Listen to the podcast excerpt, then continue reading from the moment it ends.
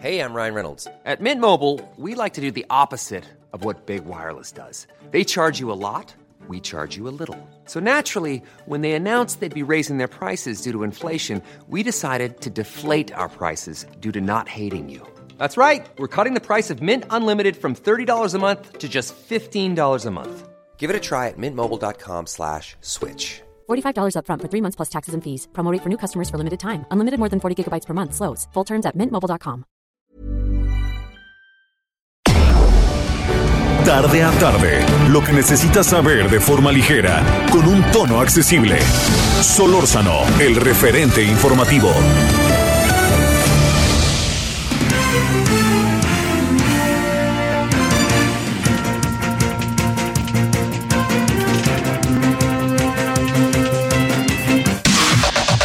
La información de último momento en el referente informativo. La Suprema Corte de Justicia de la Nación no alcanzó la mayoría calificada para declarar inconstitucional la ley de la industria eléctrica, por lo que continuará vigente. Solo siete de los ministros se manifestaron por declarar la inconstitucionalidad de las fracciones de la ley de la industria eléctrica que consideran vulneran la libre competencia y dejan en desventaja a las llamadas energías limpias, quedándose a un voto de los ocho requeridos para que el máximo tribunal pueda invalidar una norma ya vigente.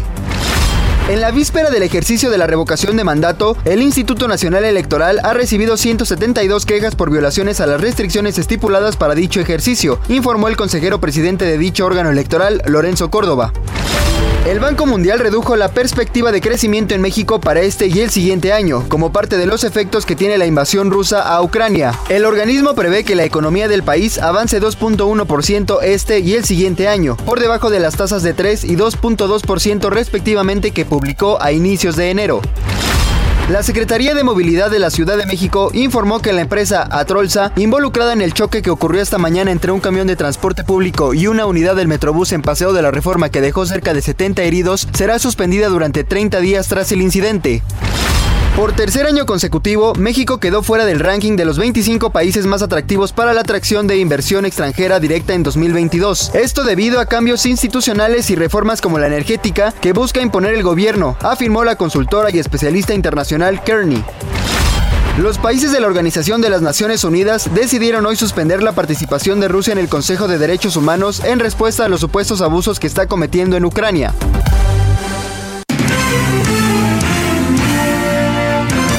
Esperamos sus comentarios y opiniones en Twitter. Arroba Javier Solórzano. Arroba Javier Solórzano.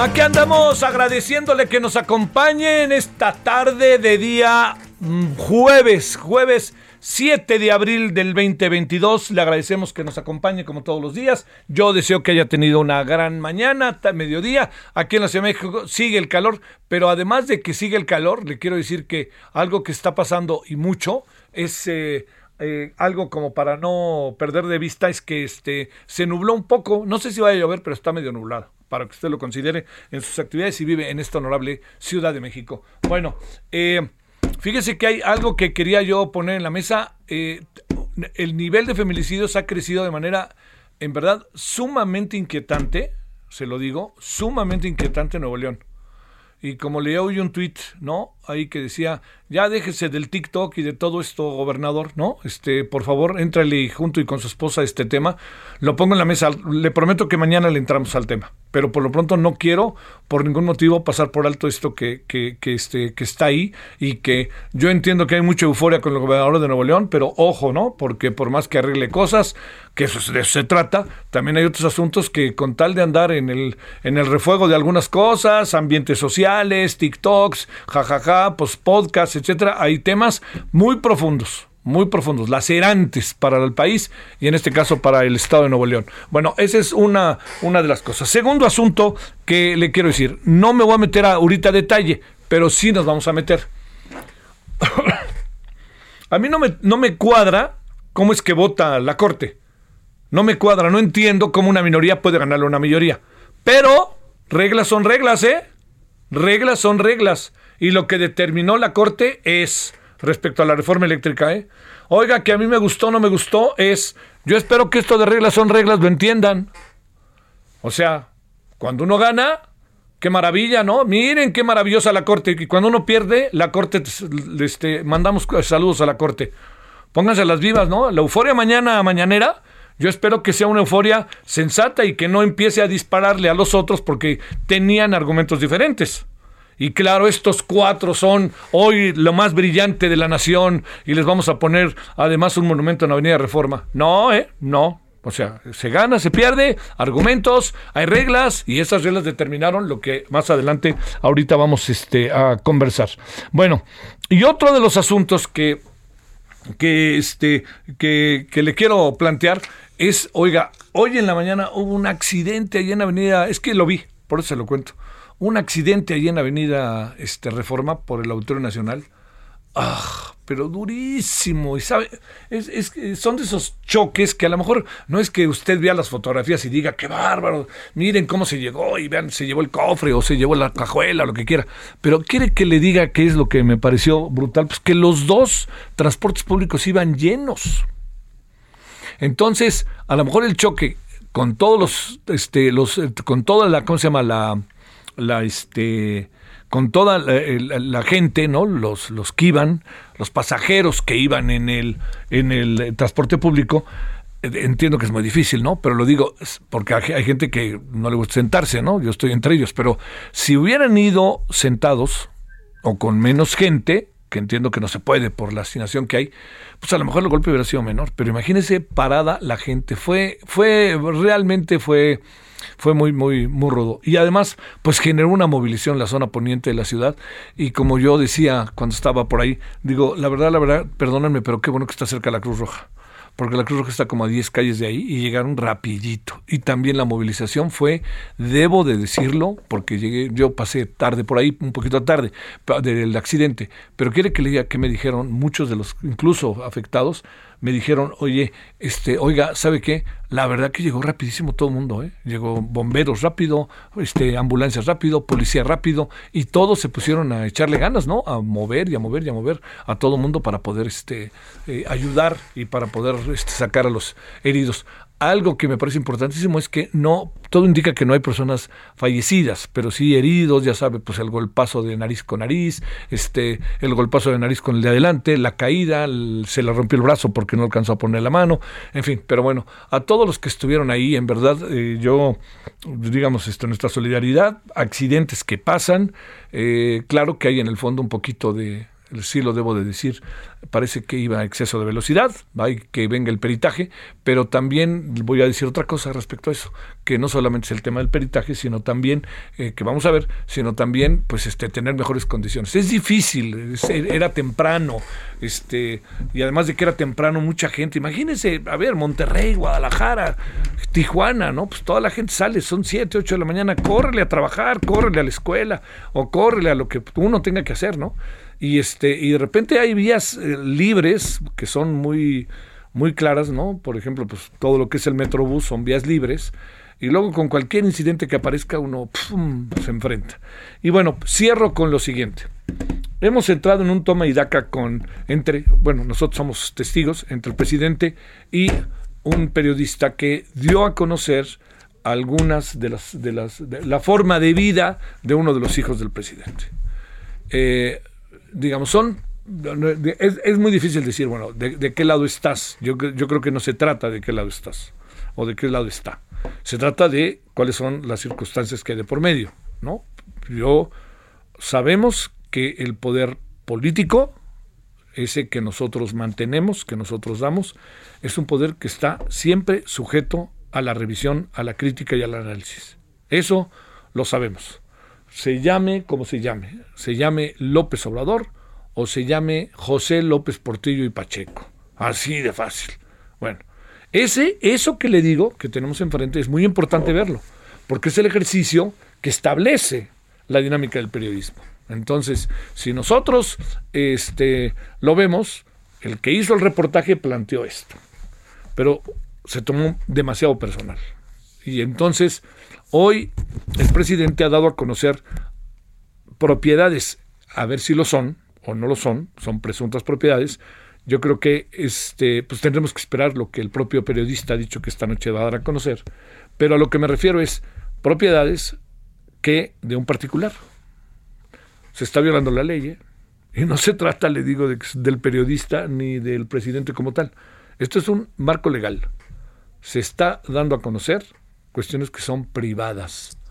Si el presidente tiene una denuncia, que no diga que se la pasaron, más bien diga, esta es la denuncia y yo a la persona lo espero en los tribunales. Pero es un poco como algunas personas me han mandado información y la suelta el presidente. Pues es lo que el presidente tantas veces ha insistido. Pues vayan y denuncien, vayan y presenten a los tribunales o no confíen en la justicia. O la información no es del todo veraz. Es que es muy importante eso porque es, es, es, es una constante que cómo nos ha venido haciendo daño. La verdad, nos ha venido haciendo mucho, mucho daño. No nos ha ayudado. Ese es para decirlo claro, en la gobernabilidad y menos en la convivencia, que yo entiendo que hay gente que pues la imaginamos, pero hay gente que me dicen, este, pues no sé, en qué, no, no, no sé ni en qué andas, güey, ¿no? Como luego dicen. Bueno, todo eso lo ponemos en la mesa. Yo le agradezco profundamente que nos acompañe. Muchos temas el día de hoy. ¿De qué vamos a hablar hoy? Para que vaya sabiendo, obviamente de la Corte. También vamos a hablar el día de hoy eh, de la Corte bajo dos perspectivas, desde la constitucional, legal, etcétera. Y vamos a hablar también de lo que pasó hoy en la ONU respecto al Consejo de Seguridad del Consejo de Derechos Humanos que expulsó a Rusia.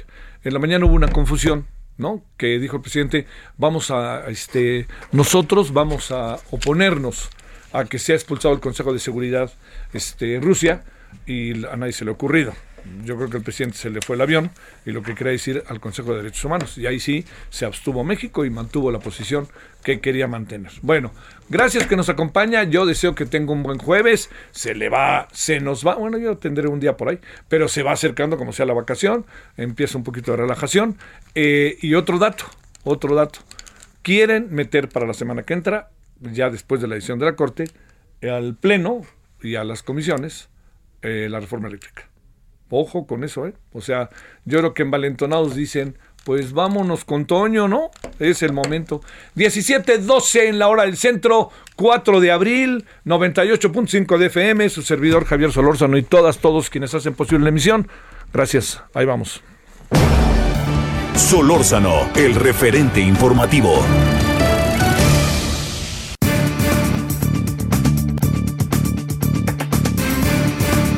Los que vivimos en la Ciudad de México, por si le importa, este, sí va, todo indica que al ratito va a empezar a llover en algunas zonas de la capital.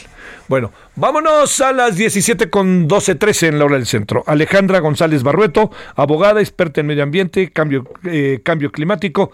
Abogada Alejandra, muy buenas tardes, gracias por tu tiempo, ¿cómo estás? Buenas tardes, Javier, muy bien, ¿y tú? A ver, pues este, entremos en lo que ha pasado todo este día. Eh, muy, muy compleja la forma en que se acabó votando por, este, digamos, normatividad interna de la Corte. Pero te pregunto, primero, eh, una minoría acabó decidiendo lo que una mayoría opinaba diferente en la Corte, más allá de las reglas. Esta primera parte, ¿cómo la ves?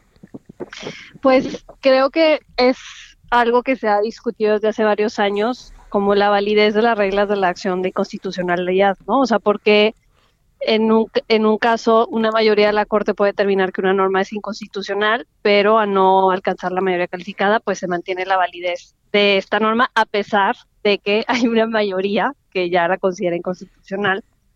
Em, y creo que lo que sucedió el día de hoy en el Pleno, pues confirma eh, o reitera estas este, deficiencias en la manera en que regulamos las acciones de inconstitucionalidad en México Em, como reiterando, ¿no? O sea, el tema de por qué una norma que ya se considera que es inconstitucional e inconvencional puede seguir siendo este válida en nuestro sistema jurídico. Jurídico.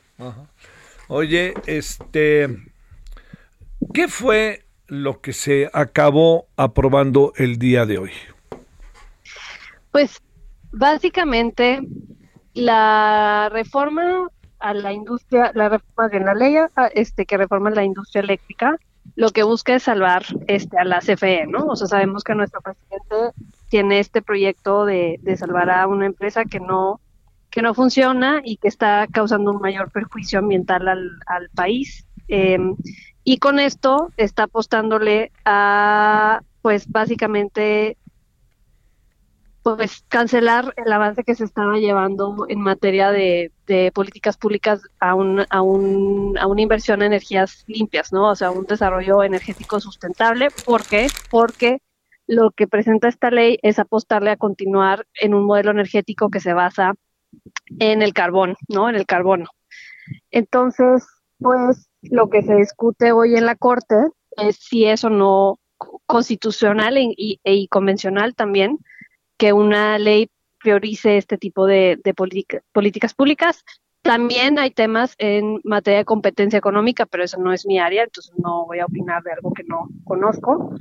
Pero entonces, ¿por qué es tan, tan lamentable lo que pasó hoy en la Corte? Porque creo que lo mejor explica es la ministra Piña, Piña Hernández, que esta ley lo que nos dice es que el desarrollo económico y energético en México va en sentido contrario a las necesidades de protección al medio ambiente que necesitamos, ¿no? El, por ejemplo, un dato importante es que las emisiones que vienen del carbono es el principal este, causante del cambio climático, ¿no? No solo en México, sino en el mundo. Em, el 25% de los gases que causan el efecto invernadero son eh, a base de emisiones de carbono. Entonces, con esta reforma, lo que se está, este, más bien con esta ley, lo que se está causando es que Vamos a continuar en un país que tiene 41% del territorio en sequía, por ejemplo, que es una consecuencia del cambio climático, eh, con un alce de temperaturas impresionante, cada año lo podemos ver más, cada vez llueve menos, pero nuestro desarrollo energético sigue eh, priorizando al carbono, eh, tratando de justificarlo con que esto pretende garantizar el derecho humano al acceso a la energía limpia, a la energía, perdón, en general, en detrimento de fomentar las energías, este, el desarrollo de las energías limpias en el, en el mercado. Em, y esto evidentemente contradice el artículo cuarto y 25 de la Constitución, además de todos los tratados en materia este, de derechos humanos y en materia de protección al medio ambiente que ha ratificado eh, pues el Estado mexicano, ¿no? Sí.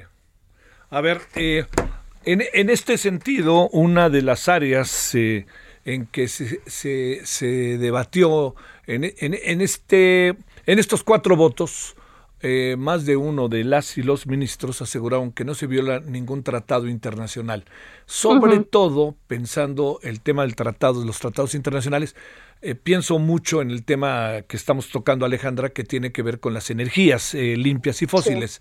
Eh, tan, tan claro es que no viola los acuerdos internacionales y hemos vivido como con no toda la información del caso, o qué nos espera para nuestra relación con la, con la Unión Europea y sobre todo con el TEMEC. Claro, es que esto que, mencionas, Javier, es bien importante. Aparte del tema ambiental, sino de esto más va a un tema de, de, derecho internacional público. Pero si bien recordarás, en 31 de marzo de 2022, eh, Estados, el gobierno de Estados Unidos emitió una carta dejando muy claro que la ley de la industria eléctrica contradice los compromisos internacionales que tiene México em, sobre justo fomentar y comprometerse con eh, sostener un, de progresivamente tener un, un modelo de energía sustentable y limpio, ¿no? O sea, se han celebrado un montón de tratados internacionales. Estados Unidos ha invertido, me parece que en la carta establecen como 10 billones, mil millones en Estados Unidos, 10 billones de, dólares justo para fomentar estas energías limpias. Entonces, lo que sabemos es que además de las consecuencias ambientales que, que, van a, que, van, que devienen de este tipo de, pues de cambios legislativos es que además vamos a tener sanciones económicas por parte de Estados Unidos porque ya lo han ido anunciando. Eh, sabemos que Estados Unidos ha mandado, han habido un montón de conversaciones diplomáticas con nuestro presidente, con nuestra Secretaría de, Energía, tratando de fomentar que, que, no se implemente este tipo de políticas y esto, esto no ha sido obedecido, ¿no? entonces, pues la realidad es que debemos de esperar sanciones económicas. No soy experta en derecho internacional público, pero eh, pues el gobierno de Estados Unidos ha sido muy claro. Oye, este, eh, a ver, al, final de la historia, eh, más adelante también lo vamos a tratar, Alejandra.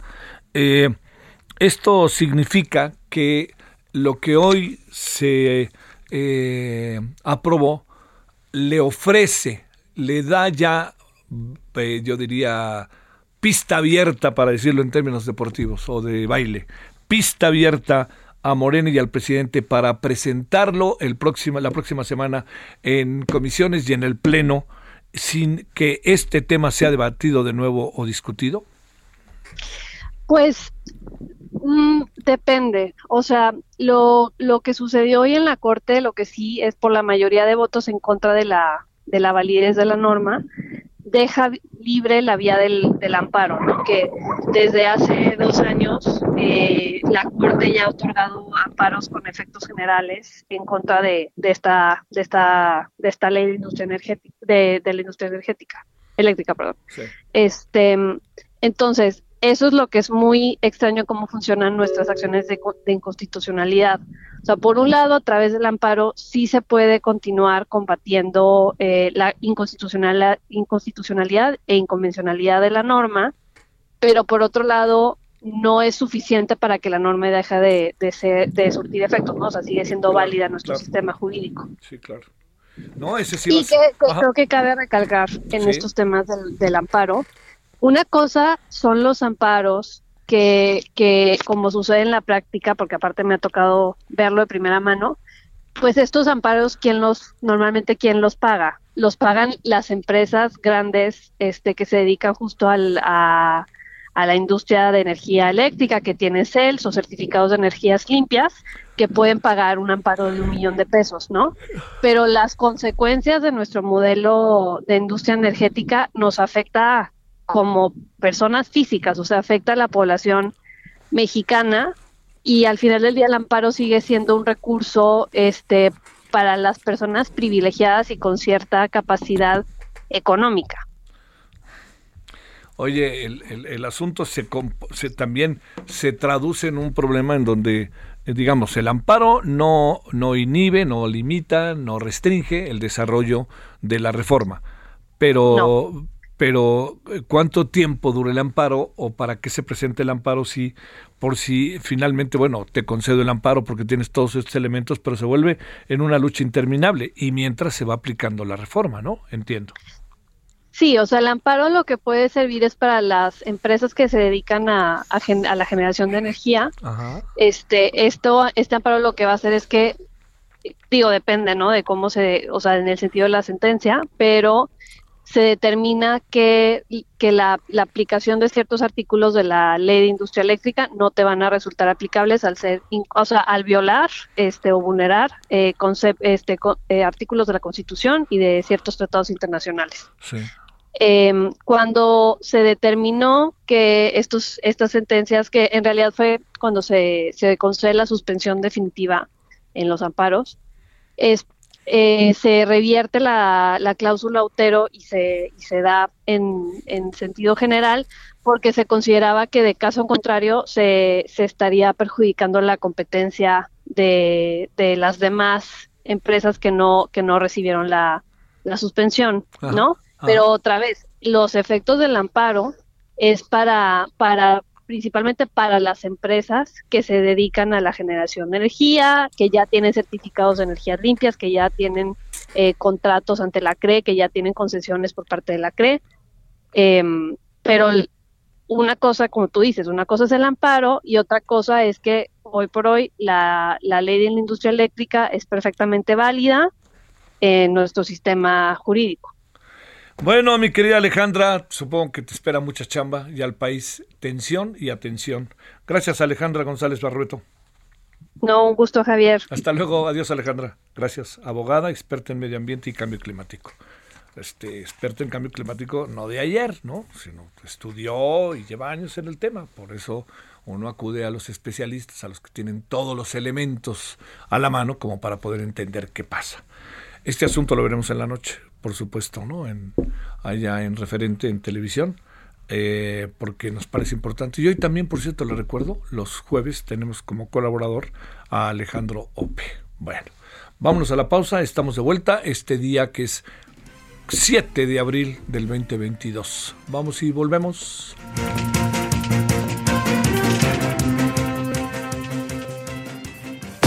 El referente informativo regresa luego de una pausa. Estamos de regreso con el referente informativo.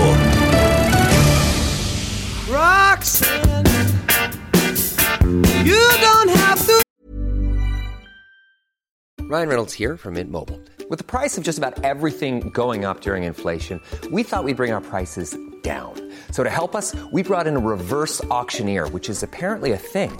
Mint Mobile unlimited premium wireless. Ready to get 30, 30, bit to get 30, bit to get 20, 20, 20, bit to get 20, 20, bit to get 15, 15, 15, 15 just 15 bucks a month. So, Give it a try at mintmobile.com/switch. slash $45 upfront for three months plus taxes and fees. Promo rate for new customers for limited time. Unlimited more than 40 gigabytes per month. Slows. Full terms at mintmobile.com.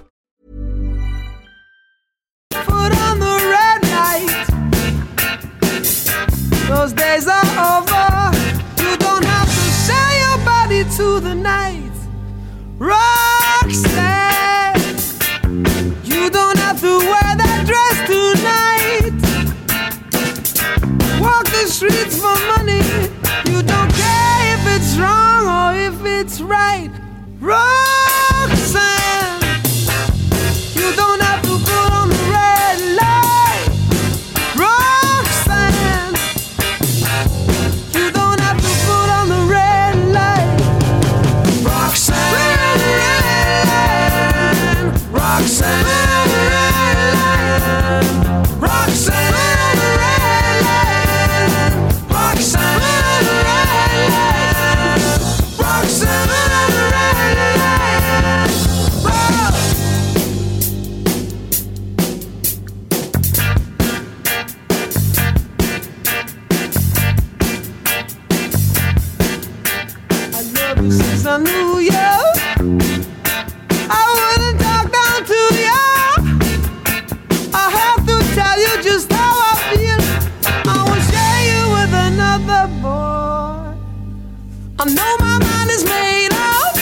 Bueno, aquí andamos. eh, ando ahí, este, bueno, primero Roxanne Police.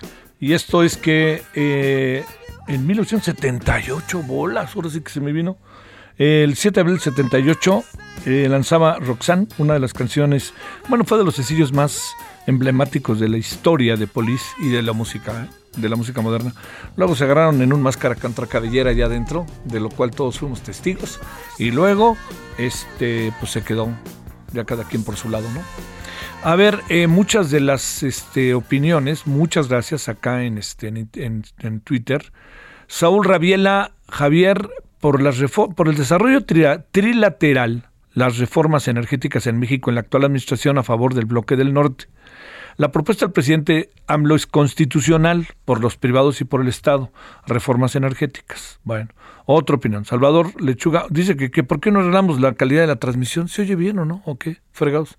Oiga, señor Salvador, fíjese que dice que no se alcanza a escuchar y llega el momento que es insoportable la estática. ¿Qué podrá hacer? Bueno, avísenos más, ¿no? Y si es la Ciudad de México, díganos. Si es alguna de nuestras plazas básicas, díganlo. Y si no, este, para decir a ver cómo le hacemos, oye, le agradezco. Pues, si es si es por internet, este puede pasar. Pero fíjese, Gerardo Vega, gracias. Este, te escuchamos por internet en Hermosillo. Eh, y dice Gerardo Vega. Este, aquí tú, a ver, urge unificar las reglas de votación en el Pleno. Hubo ocho votos por la inconstitucionalidad de los artículos, pero se contabilizan como siete por haber sido por razones distintas, competencia económica y medio ambiente, kafkiano. Bueno, gracias Luis. Eh, aquí está, dice, espero que esto responda. Gonzalo Vega, aquí tu pregunta de inconstitucionalidad, la terminología jurídica en el limbo. Luego, a ver, aquí había otra que me llama mucho la atención. Ah, bueno, no, acá estamos con Agenda Migrante de Eunice Rendón, que también estamos recibiendo. Y bueno, este, ¿qué le parece si tocamos este tema? Lo seguimos con ello, constitucionalidad, inconstitucionalidad, etcétera, cuando son ahora las 17:33 en la hora del centro. Solórzano, el referente informativo.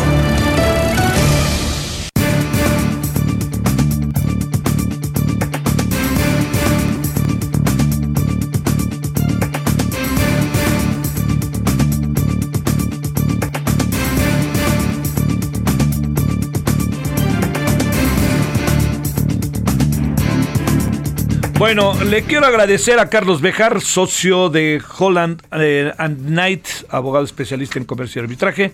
Eh, ahora sí que con el mínimo necesario de votos, la Corte avaló la ley de la industria eléctrica a favor de la Comisión Federal de Electricidad. ¿De qué se trata? ¿Qué pasa? Etcétera. Pues hablemos de ello. Bueno, Carlos, ¿cómo has estado? Gracias. Muy bien, muchas gracias, Javier. Es un gusto. A ver, eh, tus primeras impresiones de lo que pasó, más allá de este mecanismo que tiene la Corte para decidir algunos asuntos que ha sido cuestionado y todo, pero es el que tenemos y no se vale cambiar, no se vale este, quitar la, este, la regla de los penaltis en pleno partido, ¿no? Algo así. A ver. Pues mira, no, es que hayan quitado la regla, más bien eh, lo que yo sí te puedo asegurar de manera categórica es que la incertidumbre sobre el destino de, de esta reforma todavía está eh, incierto porque la votación no fue tampoco de, no se declaró la constitucionalidad de toda la ley, digamos que era lo que muchos buscaban o que se esperaba por muchos que se hubiera una votación calificada, es decir, ocho o más, diciendo que pues la ley iba para atrás. Esto no fue el caso. Entonces se hizo una votación sección por sección y ahí hay dos, eh, dos cuestiones. Por un lado, un grupo de artículos ya se declaran constitucionales, digamos, esos artículos, esas disposiciones ya no pueden ser objeto de materias de amparo, ya quedarían resueltas esas materias sobre esas disposiciones.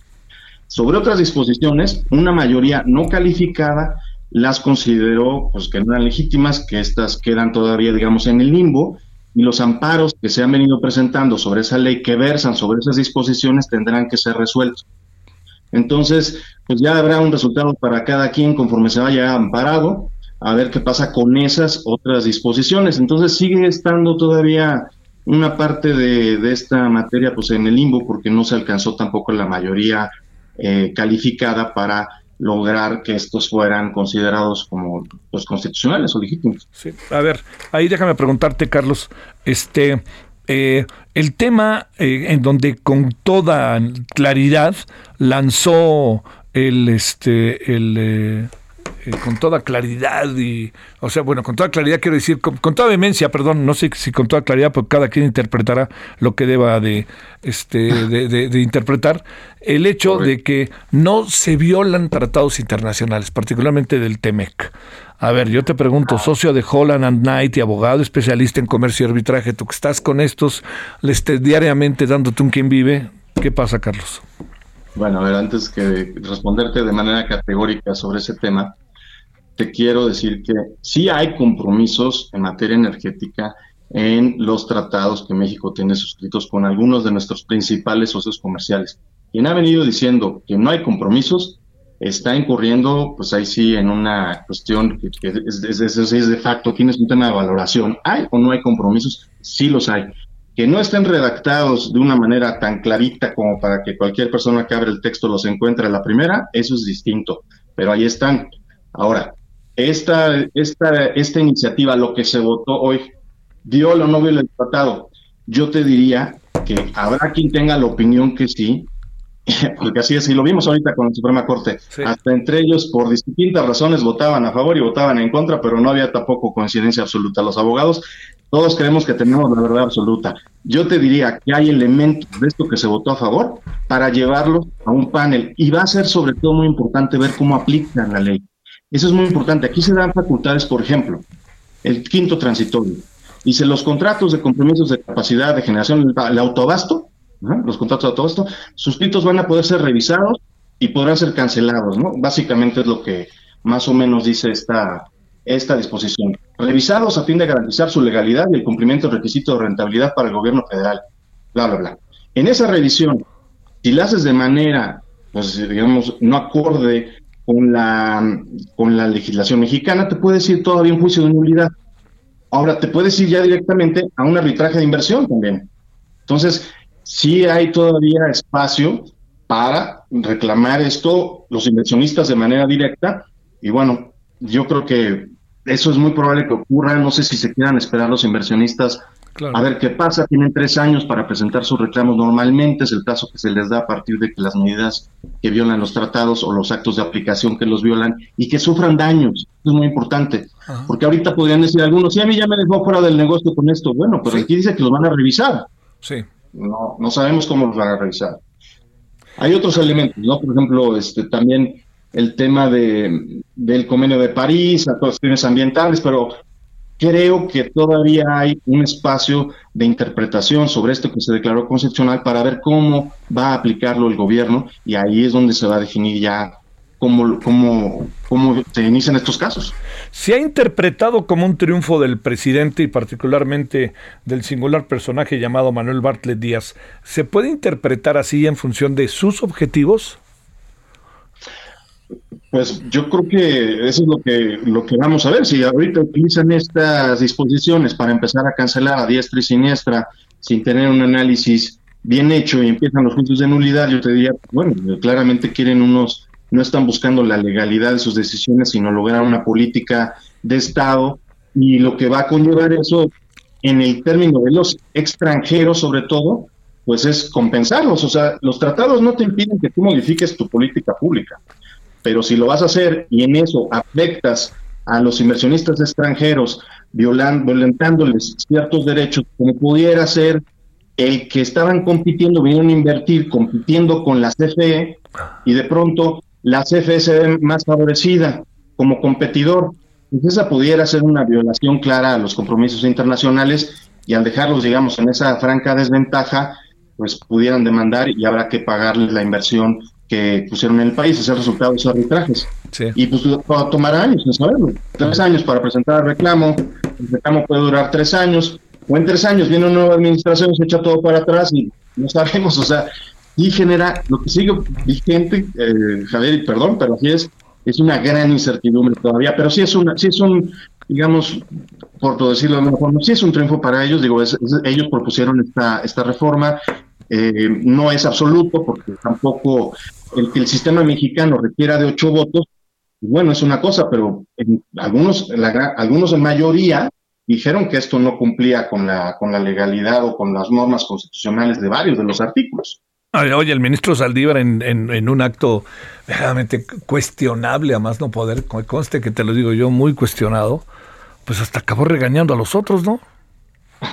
bueno, yo creo que tiene un, rol difícil también, hay que poner control ahí, es difícil medirlo, pero definitivamente creo que también esto ya acusa otros temas eh, que no son políticos de la plática, ¿no? Pero sí, quién votó a favor, cómo votaron a favor y por qué razonamientos, y pues pareciera algunos dados cargados, ¿no? Eso sí es peligroso.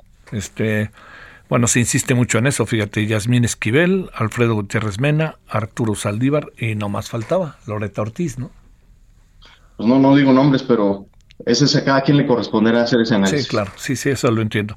Déjame cerrar, eh, eh, Carlos, preguntándote por el, por el tema de, eh, de, de, la, de, lo ruda que se ha puesto la relación con Estados Unidos a partir de, esta tema, de este tema, y también me atrevo a decir de los enconos, enojos, las reacciones del presidente ante estos enconos, incluso señalando al señor Biden, al señor Kerry, este, diciendo que él no va a cambiar, los, estos eh, diputados, legisladores de este, demócratas, todos un poco con la política de por medio, sí, con lo que decíamos hace un momentito, pero también con el tema de la reforma eléctrica por el, fundamentalmente por el otro. A ver, una reflexión sobre esto y por lo que pudiera pasar en términos de demandas, en de todo eso. Mira, la, la relación comercial México-Estados Unidos es muy amplia, no es mucho más que esto, pero obviamente este tema tiene un peso muy, muy importante. Lo, igual que lo tiene, por ejemplo, para México el tema de los, de los autos, de, las reglas de origen de los autos. Entonces, siempre hemos tenido pleitos muy fuertes con ellos, muy importantes, sobre todo para ciertos sectores. El tema energético, lo importante y lo interesante es que es la primera vez que teníamos compromisos internacionales en la materia. Eh, ya está en inversión extranjera aquí y nos puede salir muy caro.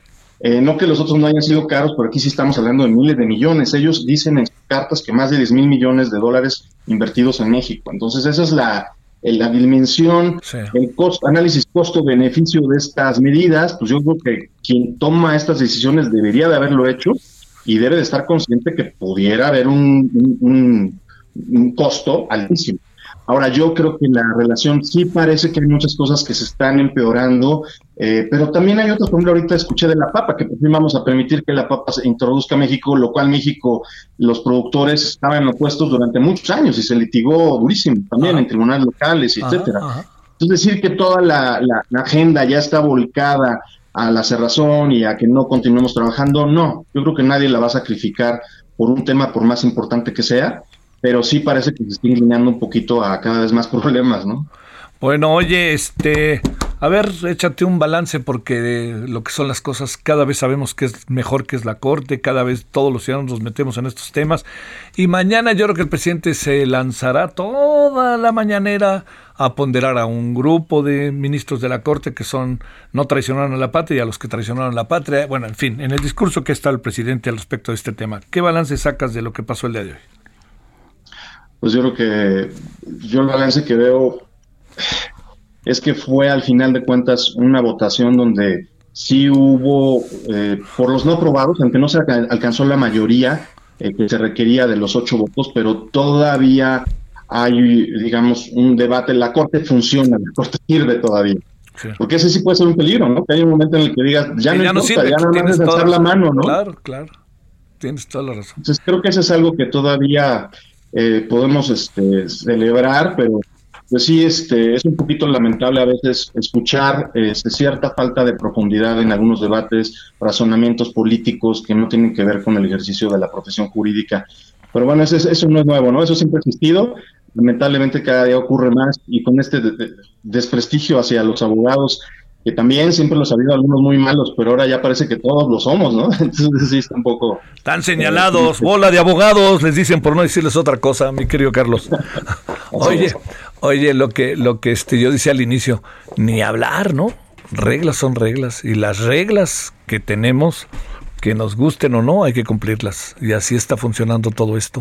Bueno, muchas gracias, Carlos. Hasta luego. Igualmente. Gracias. Carlos Bejar, socio de Holland and Knight, abogado especialista en comercio y arbitraje.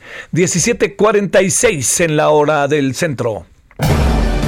Solórzano, el referente informativo.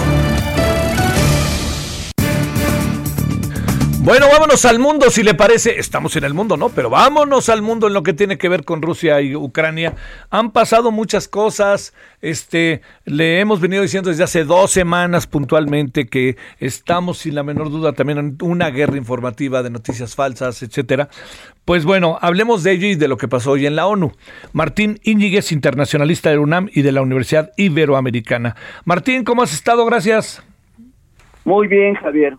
Gracias que estés con nosotros. Te pregunto, eh, hoy el presidente creo que confundió los términos, ¿no? Del Consejo de Seguridad y el Consejo de los Derechos Humanos, ¿no? De respecto a la expulsión de Rusia. Sí, son, sí, son dos cosas muy diferentes, completamente diferentes. Sí, sí, sí. Yo creo que a nadie se le puede ocurrir de expulsar de la del Consejo de Derechos de la Seguridad a, la, a Rusia, ¿no? Este y se aventó un discurso ahí que ya no procedía en función del origen. Pero bueno, como dicen los alumnos de la UAM, más sin embargo, te pregunto.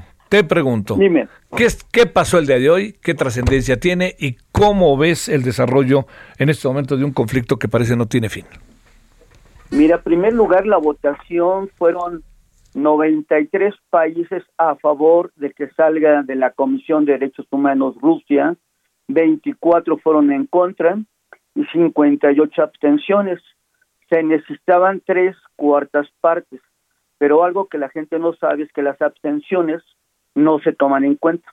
Entonces, por lo tanto, 93 contra 24 sí conformaban más de las tres cuartas partes que se requerían para que lo expulsaran de una comisión que tiene 47 miembros y que tiene su sede en Ginebra. Pero es una comisión que desafortunadamente por todos los eventos de violación de derechos humanos que ha pasado en el mundo, pues desafortunadamente tiene una poca credibilidad en cuestión de recomendaciones, de acciones que se han hecho. El único país que se ha expulsado ahora, al igual que Rusia, fue en el año 2011 a Libia, cuando Omar Gaddafi mandó a reprimir de manera violenta a sus opositores. Entonces sería la segunda vez, pero hay que entender que estos miembros son temporales, son rotativos, por lo tanto ya también Rusia en este mismo año iba a terminar su periodo por lo tanto, en realidad, en términos de poder, no significa nada. Lo que sí sería, que además no puede pasar, es que lo expulsaran ahora sí del Consejo de Seguridad. Y eso no se puede dar porque están los estatutos de la ONU, que esos cinco miembros son permanentes, que actualmente Rusia, la Federación Rusa, China, Estados Unidos, Inglaterra y Francia. Y ahí es imposible que lo puedan correr porque tendrían que reformar todos los estatutos que tienen las Naciones Unidas. Y son cinco miembros permanentes y once que son rotativos y en los cuales actualmente está el gobierno de México. Y nos representa ya el doctor Juan Ramón de la Fuente. Oye, Martín, este, digo, más allá de, de, lo que pudo ser una, una este, equivocación eh, interpretativa verbal por parte del presidente, la, la pregunta que, que, que yo creo que todos nos hacemos es, eh, ¿Qué piensas? ¿México se debería de abstener el día de hoy a sabiendas de que la abstención no contaba, sino lo que cuentan son votos a favor y en contra, como nos has explicado? Yo creo que eh, siguiendo la línea que el doctor Juan Ramón de la Fuente ha hecho en el Consejo de Seguridad y con base en el protocolo de la propia ONU, México se veía obligado a tener esta posición de expulsión. Y tiene que ver con la consecuencia de que también México, el doctor Juan Ramón de la Fuente, a contrario como se hace en la presidencia de la República, él mantuvo una posición muy sólida sobre las sanciones a Rusia, junto con el embajador de Francia y en el Consejo de Seguridad. Entonces yo creo que en este sentido sí es, es, es este justificable esta posición que México ha tenido pero parece que esto es completamente diferente a lo que opina o lo que dicen en la presidencia de la República. Entonces, este doble mensaje pues ha ocasionado obviamente el distanciamiento que tenemos hoy con el gobierno de Estados Unidos y particularmente con el ah, con el Congreso, bueno, un sector del Congreso que hizo el Día de la Amistad y la Cooperación con la Federación Rusa. Eso para que veas se me hace completamente ilógico y absurdo porque nos está poniendo una situación de vulnerabilidad ya que tenemos un socio comercial muy fuerte y que además estamos regulados por el Tratado México, Estados Unidos y Canadá. Y ya los resultados empezamos a ver de lo que está pasando con el senador eh, tejano de origen mexicano que quiere quitarle las visas a esos 35 congresistas mexicanos el habernos sacado del Acuerdo Internacional de Cooperación Internacional, y eso lo hizo la misma Kamala Harris. Pues yo creo que este es el gran problema que tenemos, que esa ambigüedad entre, o más bien no ambigüedad, esa situación antípoda entre el presidente y el doctor Juan Ramón de la Fuente nos está llevando a este tema, ¿no? ¿De qué lado estamos? Que es la pregunta que todo mundo se hace, ¿no? ¿Cuál es la posición de México en realidad? ¿Estamos obligados a estar en alguna de los lados o qué es lo que piensas, eh, Martín, en función del conflicto y en función geopolítica? Mira, yo creo que siguiendo los principios de política exterior de México, nos hubiera convenido la abstención, pero en cuestiones de protocolos diplomáticos y lo que demanda las Naciones Unidas, que ningún país puede abstenerse de no imponer alguna sanción frente a una agresión de un país a otro. Ese es un protocolo, pero cada país se maneja de manera diferente. Entonces, esto, esto es, ¿por qué tanta abstención hay? Imagínate, ahorita fueron 58 abstenciones, 24 en contra de que lo expulsaran y 93 a favor. Yo creo que desafortunadamente, y esa es una realidad, la geografía es como la familia, se nace y se muere en ella. Y nosotros tenemos hoy una relación comercial del 80% con Estados Unidos. Y como que pegarle a nuestro principal socio, donde más le duele en este momento, en términos de política y sentido lógico, pues es algo que es aberrante porque esto nos está ocasionando conflicto con nuestro socio comercial más importante, pero al mismo tiempo ya estamos sintiendo los efectos de esta doble política que mantenemos, no una hacia el exterior y otra hacia adentro. Bueno, este eh, en 30 segundos, este, si se puede, Martín, estamos también en medio de una guerra informativa, ¿verdad? Este, tenemos, tenemos elementos para creer que lo que pasó en, Bau, en Buach este, es cierto. Nada más para rápidamente. Uno no fue un genocidio. Esto, algunos lo quisieron me- mencionar como genocidio. Ya el mismo Joe Biden dijo que pueden ser crímenes de guerra, pero solamente hasta que una comisión investigadora Claro. que demuestre que esto pasó, porque por un lado los rusos dicen que es un montaje, los ucranianos dicen que son crímenes de guerra y algunos señalaron, como fue Zelensky, que fue un genocidio. Esto no es cierto. Lo que sí es que primero se hace la investigación, ya después se puede determinar si verdaderamente fueron crímenes de guerra. Te mando un Entonces yo creo que en este sentido no hay que comprarnos todas las noticias. Por supuesto.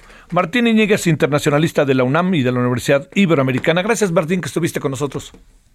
Gracias a ti, Javier. Adiós, Buenas tardes. gracias. Bueno, estuvo bueno el noticiario hoy, ¿eh? con información dura de esta que es importante conocer. Esto que escuchamos hoy, en la noche tendremos una nueva versión. Hasta el rato. Hasta aquí, Solórzano, el referente informativo.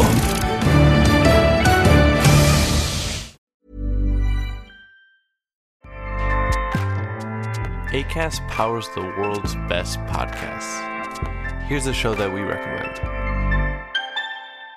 The Real Housewives is a guilty pleasure for most, but if you're looking to not feel guilty about that pleasure, tune in to Everything Iconic with me, Danny Pellegrino, where I break down all the messy moments and behind the scenes antics of Bravo's popular franchise. And on Everything Iconic, I also interview celebrity guests like Kelly Ripa, Kiki Palmer, Drew Barrymore, Cameron Diaz, and more about their guilty pleasures, their past work, and so much more.